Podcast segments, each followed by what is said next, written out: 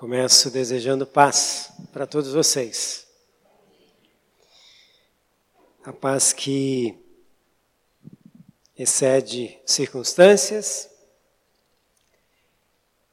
que excede o nosso entendimento, e é a paz que vem de Deus em meio a tantas e tantas instabilidades, inseguranças.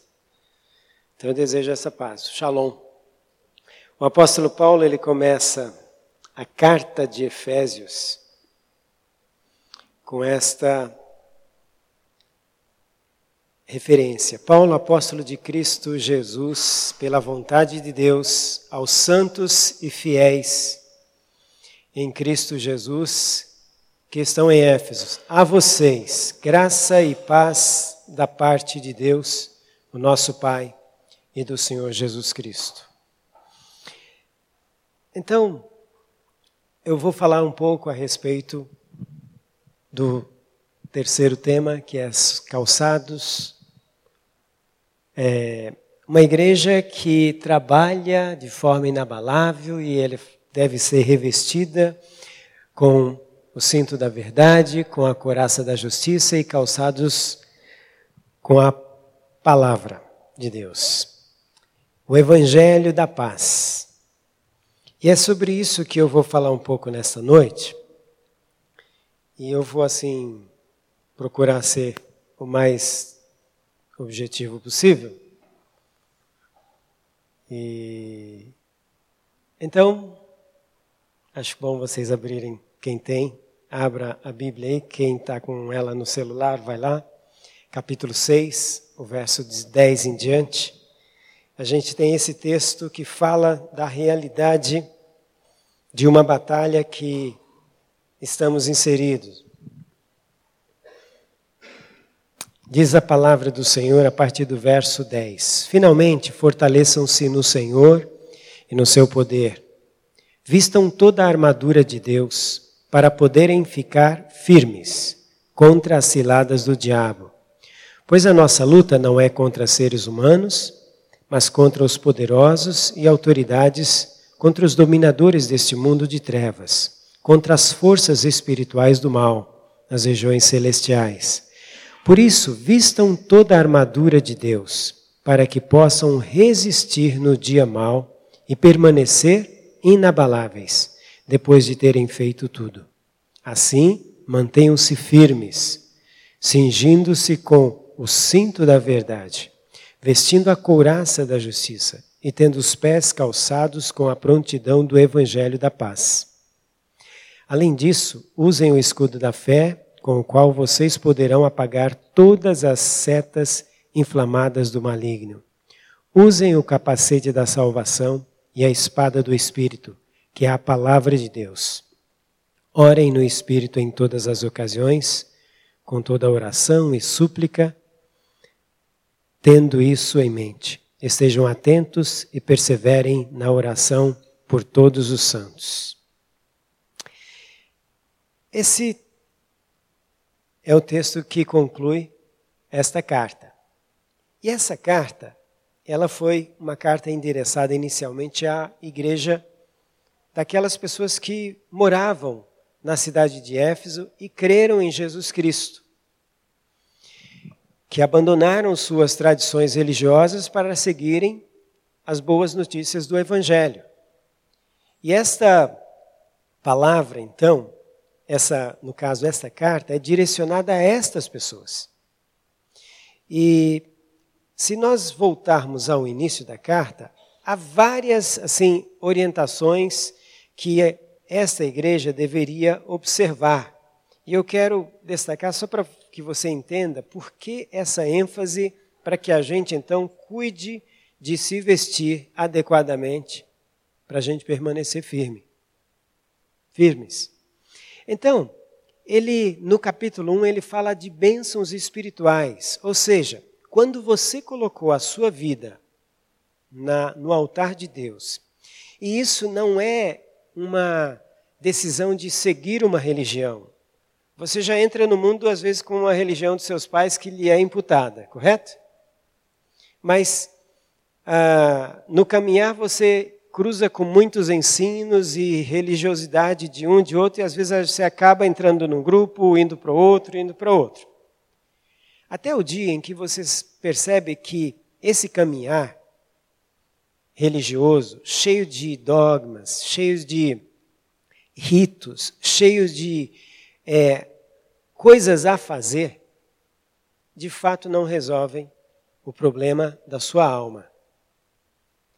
Conflitos espirituais, o sentimento de culpa, o fato da gente não conseguir perdoar pessoas que nos fazem mal, o fato da gente querer, às vezes, matar o outro se fosse possível, ter inveja das pessoas que aparentemente estão melhor que nós. Esses são sentimentos comuns do ser humano. E que a religião em si não consegue dar conta de resolver. Daí a necessidade da gente reconhecer que precisamos de alguém que seja muito maior do que essas coisas e que tenha o poder de nos transformar, nos, nos dar uma perspectiva de mundo que se passa, mas também uma perspectiva de eternidade que vem após esse momento de tribulação, esse momento de sofrimento, esse momento de alegrias momentâneas. Esse olhar, ele só vem quando a gente de fato é iluminado pela luz que vem do Senhor. E aí então a gente começa a enxergar algumas coisas que só a perspectiva da cruz nos dá a enxergar e a desfrutar. Essa vida com Cristo, ela nos traz inúmeros benefícios. Só que para a gente usufruir desses benefícios, você tem que um, tomar uma decisão muito difícil. Que é deixar de ser o controlador da sua vida. É deixar sua vida agora nas mãos de alguém. Imagina a situação de você estar tá num carro e alguém em quem você não, tá segurando, não tem segurança está no volante. Difícil, né? É assim a religião. É assim a religiosidade de muitas pessoas. Nunca nós nos sentimos plenamente seguros, por quê? Porque religião não resolve. Filosofias de vida, algumas boas, outras ruins, também não dão conta as boas ações que nos ensinaram, você tem que fazer boas obras para você merecer, para você receber. Você faz, faz e ainda continua com aqueles conflitos dentro da sua alma. Até o dia em que alguém diz: Olha, sabe o que você precisa? É ter uma experiência com Deus de forma pessoal. Você precisa é colocar a sua vida nas mãos do Senhor. Mas como que eu faço? Ele não está aqui, eu não estou vendo. Não, aí a gente precisa de uma palavrinha muito pequena: fé. Você já ouviu falar de Jesus? Já. Aquele que morreu muitos anos atrás, mais de dois mil anos atrás. E por que esse Jesus, que é o Deus que se encarna, precisou morrer? E a Bíblia diz que ele é o Cordeiro de Deus para tirar o pecado. É exatamente isso. Ele é o Cordeiro de Deus que tira o pecado do mundo, porque sem ele nós não nos purificamos. Sem Ele, nós não temos perspectivas realmente boas. Nós não temos forças motivadoras para fazer o que é o certo. Nós não temos condições, jamais. E isso você vai ver algumas pessoas na Bíblia passando por essas lutas, por esses conflitos. Você tem um Sansão, um homem separado para a glória de Deus, era o Nazireu, alguém que deveria ser instrumento de Deus para abençoar o povo, esse homem simplesmente ele se prostitui com uma mulher que não era do povo de Deus e era inimiga de Deus, uma prostituta. Mas por que ele vai para lá? Isso era um homem que era para ser usado como instrumento de Deus. Ou seja, você tem esse exemplo, você tem vários outros exemplos. Os discípulos de Jesus Cristo brigando, querendo de alguma forma conseguir algum favorzinho assim especial por eles serem seguidores de Jesus. Lá no céu, o Senhor dá um jeitinho da gente conseguir um lugarzinho especial? Então, Tiago e João e a mãe dele os incitam. Pede ao Senhor. Vocês são amigas, amigas dele. Vocês são amigos dele. Então, peça esse privilégio. Mas por que eles queriam? Porque eles queriam se destacar dentre outros, porque eles queriam algo mais e e essas pessoas estavam andando com Jesus. Eu estou só exemplificando o fato de que mesmo gente andando com o Senhor, ouvindo do Senhor, nem sempre fazem o que agrada ao Senhor. Essa é a razão, então, porque a gente precisa confessar os nossos pecados. E confessar os nossos pecados é reconhecer quem somos. É a gente se olhar no espelho e se ver. Literalmente. Coisas que a gente não dá conta e nunca vamos dar se nós não passarmos pelo caminho estreito. Essa é a razão por que Jesus disse que é difícil ricos entrarem, fazerem parte do reino de Deus. Porque essas pessoas acreditam que a riqueza vai resolver os seus problemas, até o dia em que elas percebem que isso não é verdade. Que o dinheiro não compra as coisas importantes. Então, e é difícil alguém que se acha se submeter à humilhação e reconhecer os seus erros. É difícil você confessar isso ao Senhor. Mas esse é o caminho da cruz. Esse é o caminho estreito que Jesus disse que quem quiser segui-lo precisa andar por esse caminho.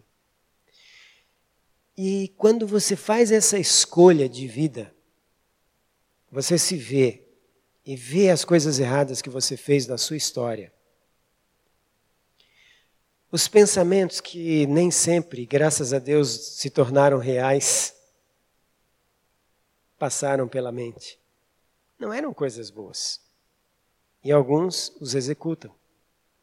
Mas graças a Deus a gente foi liberto de algumas dessas incitadas diabólicas a fazermos o mal, a querermos deixarmos, por exemplo, o nosso companheiro, a nossa companheira para simplesmente se aventurar com uma outra pessoa, a abandonar o filho para seguir um outro caminho.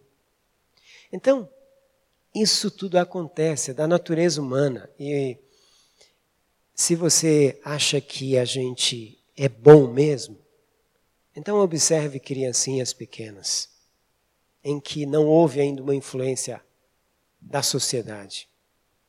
O meio ainda não passou para ele, para ela, essas coisas ruins.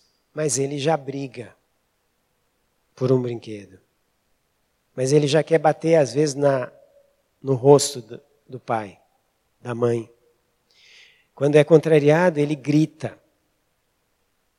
De onde vem essa natureza? É o que somos. Naturalmente é isso que brota, brota de nós. Daí a necessidade da gente precisar olhar para a cruz, para Jesus e dizer: Senhor, me ajude me livra dessa condição, dessa escravidão. E se o Filho vos libertar, verdadeiramente você será livre. E aí você vai descobrir que existe um caminho sobre modo excelente. Um caminho de paz. Um caminho do bem um caminho que necessariamente não precisa mais de ostentação, não precisa mais de se tornar evidência para ser visto. Um caminho que nos traz a possibilidade de perdoar pessoas que nos odiaram. Um caminho que nos ajuda a não tratar o vizinho da mesma forma que ele trata às vezes a gente. A não tratar o filho ou a filha de forma tão agressiva, mesmo ele dando as costas para a gente.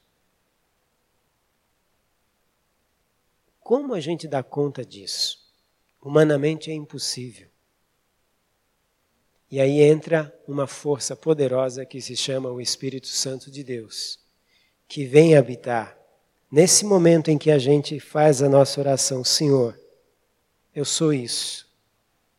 Tem misericórdia de mim. Me ajude a fazer o melhor neste mundo. Perdoa, Senhor Deus, as coisas erradas que eu fiz. E me ajude a caminhar segundo a tua vontade. Eu coloco minha vida em tuas mãos. Dirige daqui para frente. Quando nós fazemos essa oração, a paz de Deus toma conta do nosso coração. É simples. Se você fizer isso do fundo do seu coração, em verdade, Deus, nesse momento em que você fizer essa oração, Ele começa uma obra maravilhosa na sua vida. Ele começa a mostrar para você horizontes, coisas que você jamais conseguiria enxergar sem Cristo. Ele coloca no seu caminho pessoas que vão aperfeiçoar tudo aquilo que Deus tem reservado para você ser e fazer e desfrutar. Ele coloca oportunidades de crescimento, ele coloca no seu caminho pessoas que vão ser instrumentos de Deus para te ajudar na caminhada, que vão orar por você, que vão abençoar você, em alguns momentos vão puxar a tua orelha também, mas vão amar você, independente de o que você vier a fazer, porque eles amam. Porque o amor de Deus está nessas pessoas. E essas pessoas podem nos amar. Isso é o que nós chamamos de Igreja de Jesus Cristo. Um grupo de pessoas que se olharam, viram seus defeitos, seus pecados, as coisas ruins que fizeram e as intenções de fazer coisas boas e não conseguiram, e aí elas se renderam ao Senhor, dizendo: Senhor, então eu estou aqui, me ajude a fazer o que o Senhor quer de mim. Feito isso, a palavra de Deus vai nos apresentar, e é isso que o apóstolo Paulo fala aos Efésios. Olha, nós temos muitas bênçãos espirituais. Nessa condição, Deus nos abençoou com as bênçãos espirituais, Ele nos escolheu, Ele nos predestinou em amor. Em amor. Não é por acaso, de qualquer jeito, mas é com amor. Muitas pessoas são infelizes porque não se amam, porque nunca foram ou alvo de amor, do amor de alguém, mas porque elas não sabem que Deus as ama. E é a igreja, somos nós, pessoas que fazem parte dessa igreja que temos que levar esse amor a essas pessoas. E nós somos então adotados como filhos de Deus. Nós somos redimidos. As coisas erradas que fizemos, Jesus Cristo pagou o preço de cada uma delas ali na cruz e nos tornou pessoas livres. Pessoas com uma nova oportunidade de viver e de escolher fazer agora o que é certo. Porque antes nós não tínhamos essa possibilidade nós éramos dominados, nós produzíamos naturalmente o fruto da natureza humana, que é desobediência, que é coisas ruins. Então, essa nova condição de rendição ao Senhor, ela nos coloca numa condição de filhos e filhos amados. Mesmo quando os filhos ainda fazem coisas erradas. E essa é a razão porque Lucas registra a história, a parábola do filho pródigo, que decide se afastar de Deus. mesmo tendo desfrutado de tantas coisas boas. Mas Deus, por amor, deixa ele ir. E deixa ele vivenciar experiências tristes que certamente magoavam o coração do pai. Mas que, por opção dessa pessoa, ela precisava passar. Lá pelas tantas, essa pessoa se olha e vê a desgraça que se tornou a sua vida por ela ter desobedecido, dado as costas a Deus, ao seu pai. E ela então diz: Pai, eu pequei contra ti, eu pequei contra o céu. Eu não sou digno de ser chamado teu filho. Essa atitude de nos vermos. Só que aí entra um discurso Muitas pessoas são ensinadas de que eu sou um bom pai, eu sou um bom filho, eu sou trabalhador, eu nunca matei ninguém, eu nunca roubei ninguém com uma arma. Esses discursos são enganações. Não acredite nisso. Essa situação não resolve. O que resolve é a gente se ver, se olhar e dizer: Senhor, tem misericórdia de mim. Fazendo isso, essas bênçãos espirituais em Efésios, essa nova vida em Cristo, começa a ter dimensão dentro de nós. Perspectivas, amigos, gente do bem. E aí, nós somos chamados para fazermos o que é bom pois vocês são salvos pela graça de Deus por meio da fé. Capítulo 2, verso 8.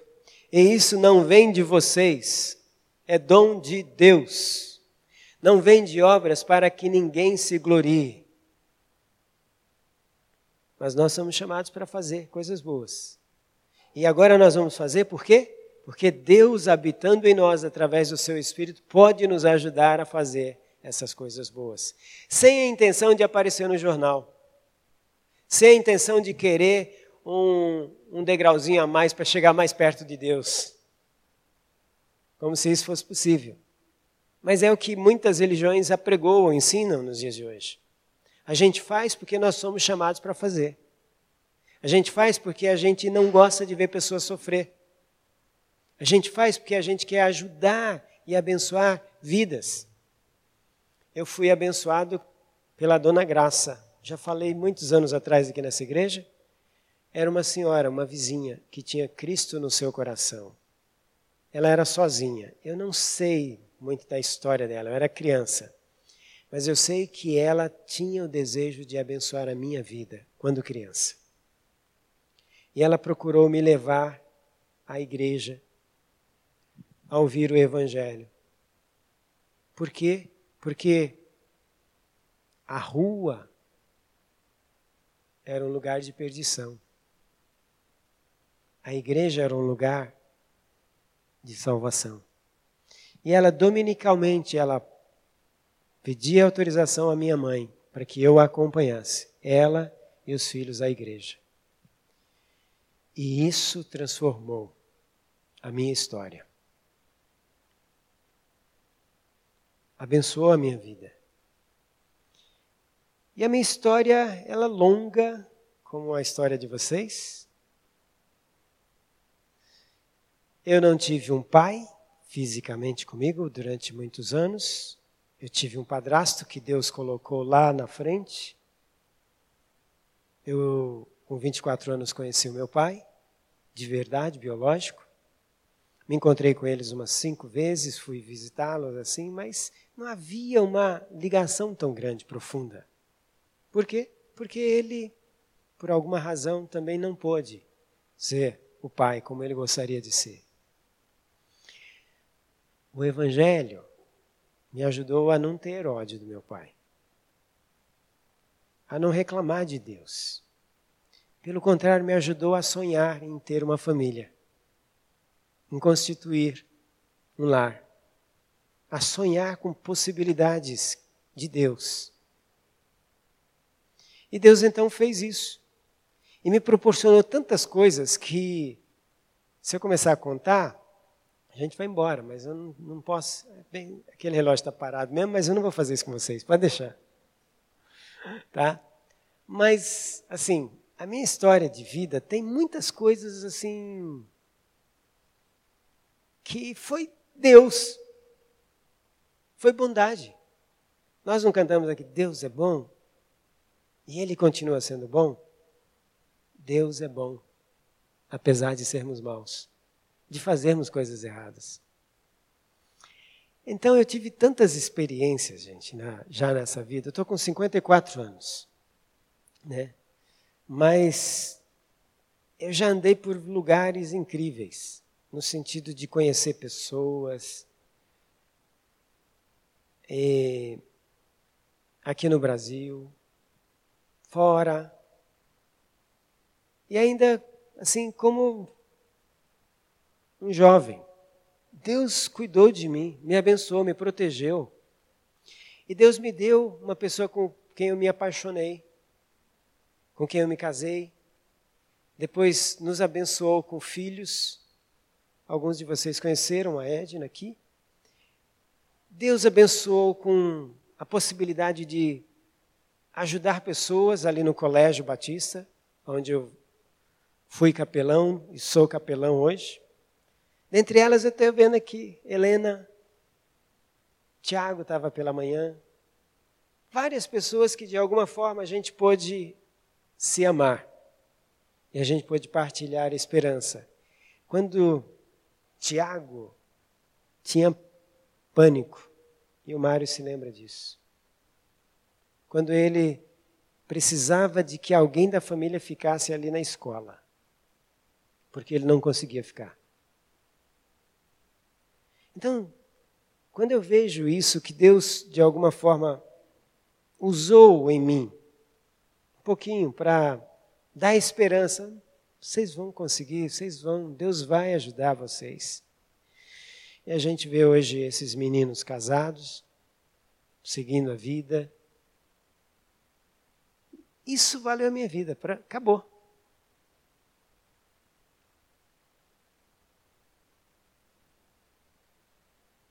Essa é uma das muitas coisas boas que Deus faz. Quando a gente vive o Evangelho da paz.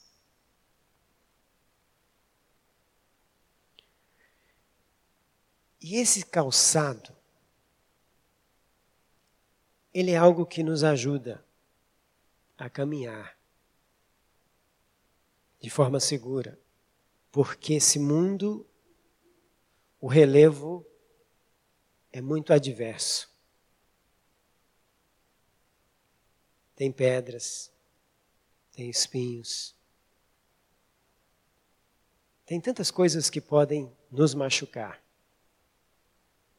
E se nós tivermos o Evangelho da paz, que dá esperança, o Evangelho que dá estabilidade, eu sei em quem tem crido e eu estou bem certo que Ele é poderoso e que Ele vai fazer o melhor por mim. Porque Ele me ama, só isso.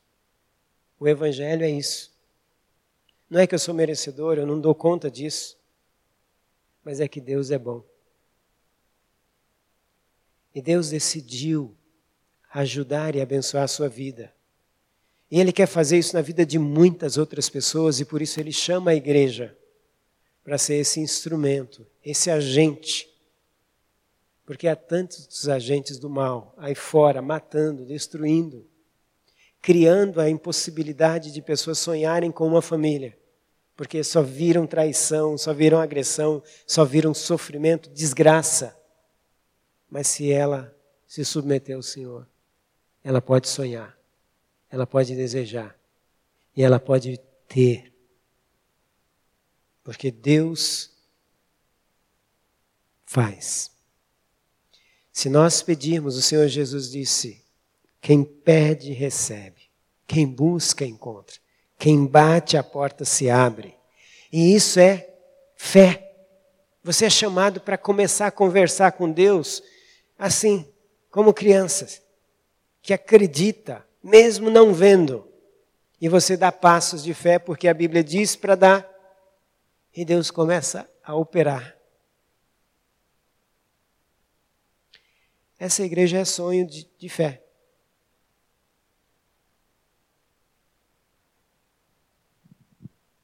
Anos atrás, eu relutei para não começar, porque eu não me achava a pessoa para isso.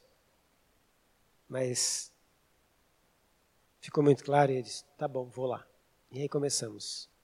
Eu, Marcelo, Aline, Rogério e Denise, começamos o trabalho. E Deus abençoou.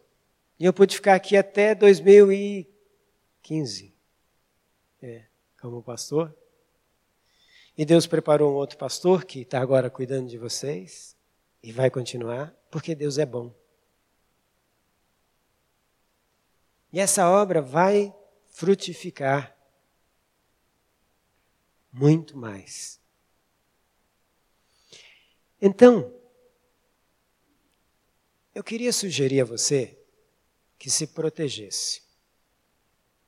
Você que faz parte dessa família, você precisa ter esses, esse aparato do militar romano, que era caracterizado exatamente com estas vestes o Noé já falou um pouquinho sobre a verdade, e aí a gente é chamado a viver trans, de forma transparente. A não ter mentira. Gente, isso é a coisa melhor do mundo. Você não tem que ficar preocupado com nada. É isso, é isso. Não é, não é. Acabou. Sermos justos, Jesus chama a gente para viver uma justiça que passe a dos escribas e fariseus. Quem eram eles? É que eles eram muito meticulosos, queriam fazer tudo certinho, certinho demais, mas eles erravam.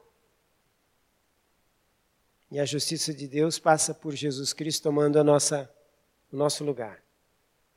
E aí sim nós somos declarados justos. Mas nós temos que ter uma conduta que seja correta. A igreja precisa ter isso.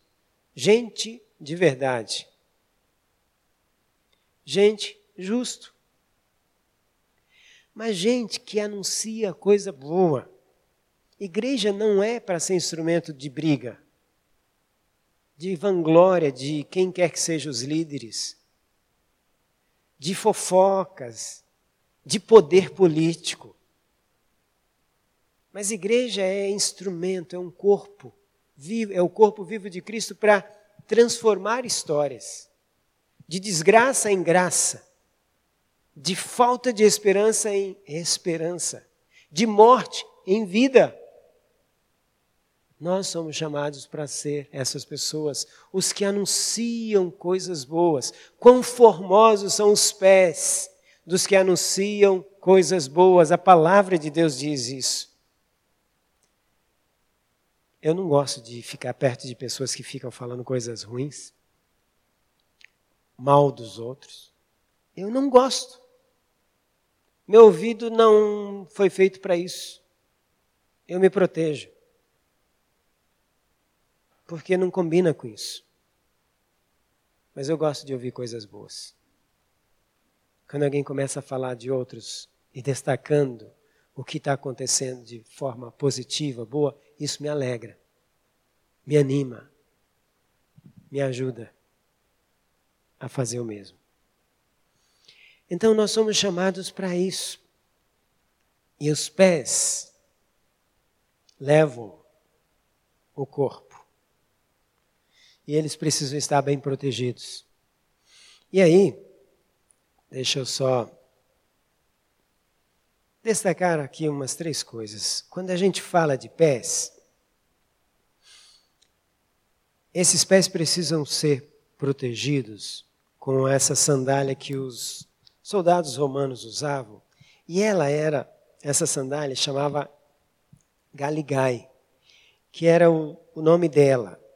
E ela era usada pelo soldado romano para proteger os pés dessas pedras, dos obstáculos. Mas não era só para proteção, era também para dar firmeza, para que ele, então, em momento de batalha, ele não caísse.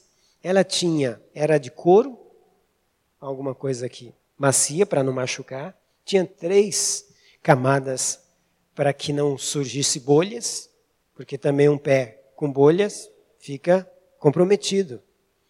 Então essas sandálias tinham isso e elas tinham cravos, assim como as chuteiras dos atletas de futebol, elas têm cravos exatamente para que eles possam correr, ser velozes, parar, dar aqueles dribles, né? Nós precisamos dessa sandália e ela tinha esses cravos que eram de ferro embaixo. Eles davam esse suporte, mas também o soldado romano podia usar para dar um chute no inimigo.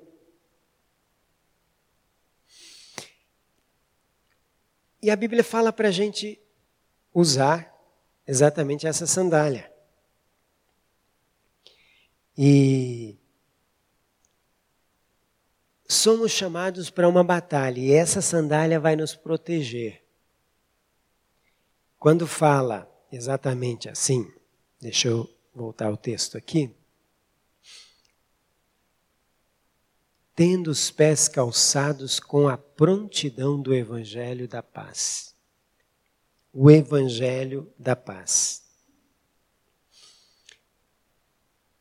Nós somos chamados a, exemplo desse soldado, a estar preparado para a guerra. Só que a nossa guerra não é contra a pessoa ou as pessoas.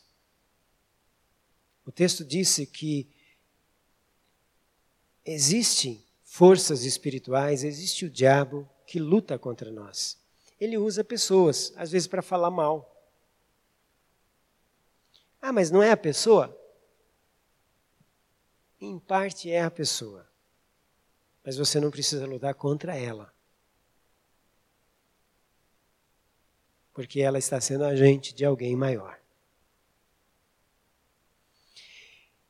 Então, quando nós calçamos este evangelho da paz, ele vai nos ajudar a estarmos aptos a perdoar, a olhar além da dimensão natural.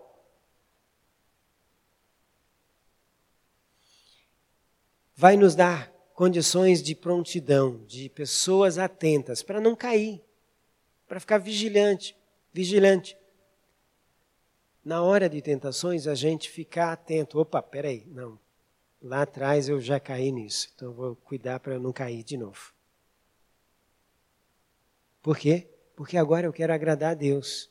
Eu não sou mais daqueles que causam discórdia, eu sou daqueles que trazem a concórdia, que lutam pela paz que são agentes do bem, que são agentes que Deus usa para cumprir os seus propósitos.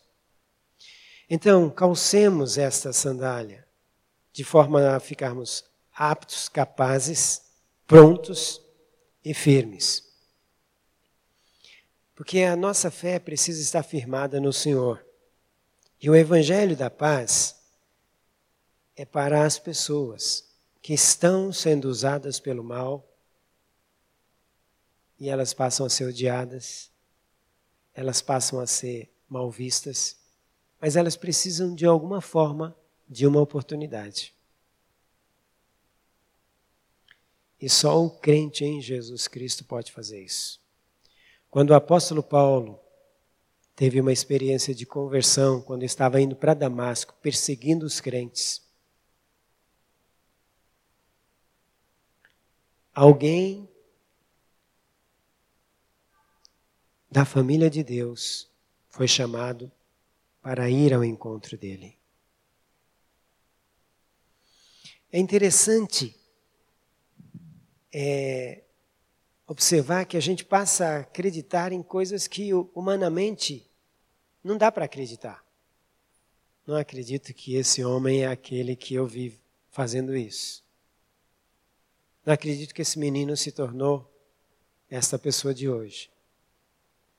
Porque a semente do Evangelho chegou e transformou a história. Esse negócio de que a gente recebeu, aquela de maldição hereditária, gente, o Evangelho tem o poder de nos libertar de tudo. O Evangelho tem o poder de nos dar coisas novas e insondáveis. O Evangelho é o poder de Deus para a salvação de todo aquele que crê. E esse Evangelho nos coloca de inimigos para amigos de Deus, de agentes de discórdia para agentes de concórdia e agentes do bem. A mensagem do Evangelho é suficiente para nos deixar aptos para percorrer qualquer terreno nesse mundo para nos manter firmes em meio às lutas da vida. Alguns de vocês então sabem a história minha. Depois de anos dedicando ao Senhor, aqui, cuidando dos filhos. Aliás, os meus filhos são lindos, maravilhosos. Puxaram a mãe.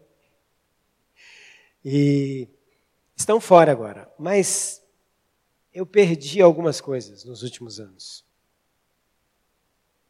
Eu perdi a minha esposa, depois eu perdi o meu filho, eu perdi a condição de cuidar de pessoas, depois eu perdi a minha filha também, no sentido de terem ido embora.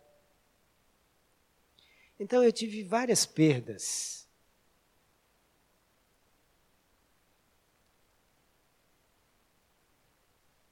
Estes escravos que estão debaixo dessa sandália é que me ajudaram a ficar em pé.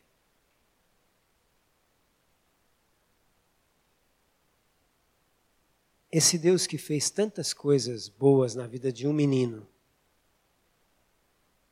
que passou a ter perspectivas, e que sonhou com uma família, e teve uma família, mas depois essa família, de alguma forma, o papel dela acabou.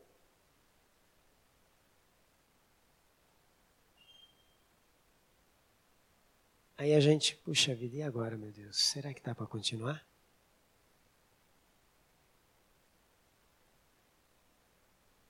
Diabo vem. Mas você não é servo de Deus? Por que, que isso? Ah, Deus não é tão bom para você, cara. Deus não é tão bom assim, não. É bom. É muito bom. O que Deus fez com tudo isso e o que vai fazer, só na eternidade a gente sabe. Deus é bom. Creia nisso. Coloca a sua vida nas mãos do Senhor. Confia nele.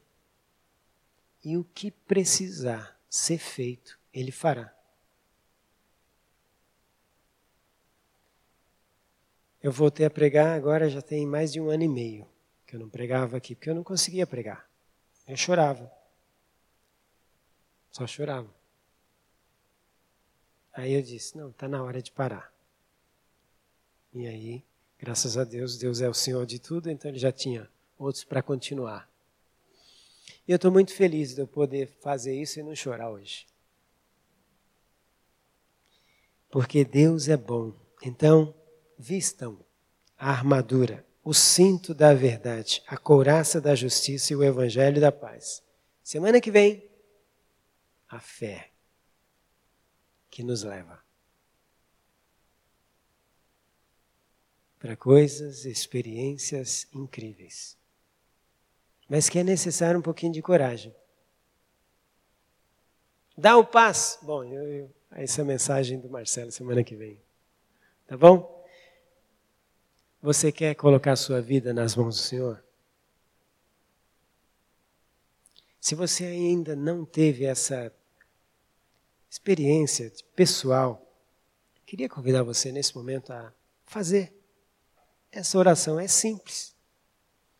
Eu não estou chamando você para ter mais uma religião, mas eu estou chamando para você ser um agente de Deus nesse mundo. Naturalmente a gente se envolve com pessoas desse grupo aqui, de outros, para juntar as forças. Mas nós precisamos ter Deus na nossa vida. E isso não é religião, isso é emperia. Palavra esquisita, né? Experiência. É vivência. É relacionamento. E não tem como se substituir isso. Bom, eu tinha dois filhos. Eu ganhei mais dois junto com a Marlene. Então a família ficou com seis. Amanhã o Daniel está indo para França, vai continuar os estudos lá, que ele é bolsista. E Muita coisa boa Deus tem para fazer com esses meninos e essas meninas. E essa menina linda que está lá em Campinas. E esperar o que Deus vai fazer. Porque a história não, parou por aí. Esse é apenas um capítulo. Deus quer fazer a história da sua vida ser muito bonita. Só que Ele requer de você a decisão de colocar a sua vida na direção dele. Abra mão da sua autoconfiança. Deixa Deus dirigir. Deixa Ele dirigir. Porque Ele vai levar você para os melhores lugares e as melhores experiências desse Cronos dessa cronologia de vida pequenininha que a gente tem. Mas é muita coisa boa que Deus quer fazer. Aproveita. Não desperdiça o tempo que você tem. Dá esse passo. Deixa ele te guiar. E você vai ver o que Deus vai fazer.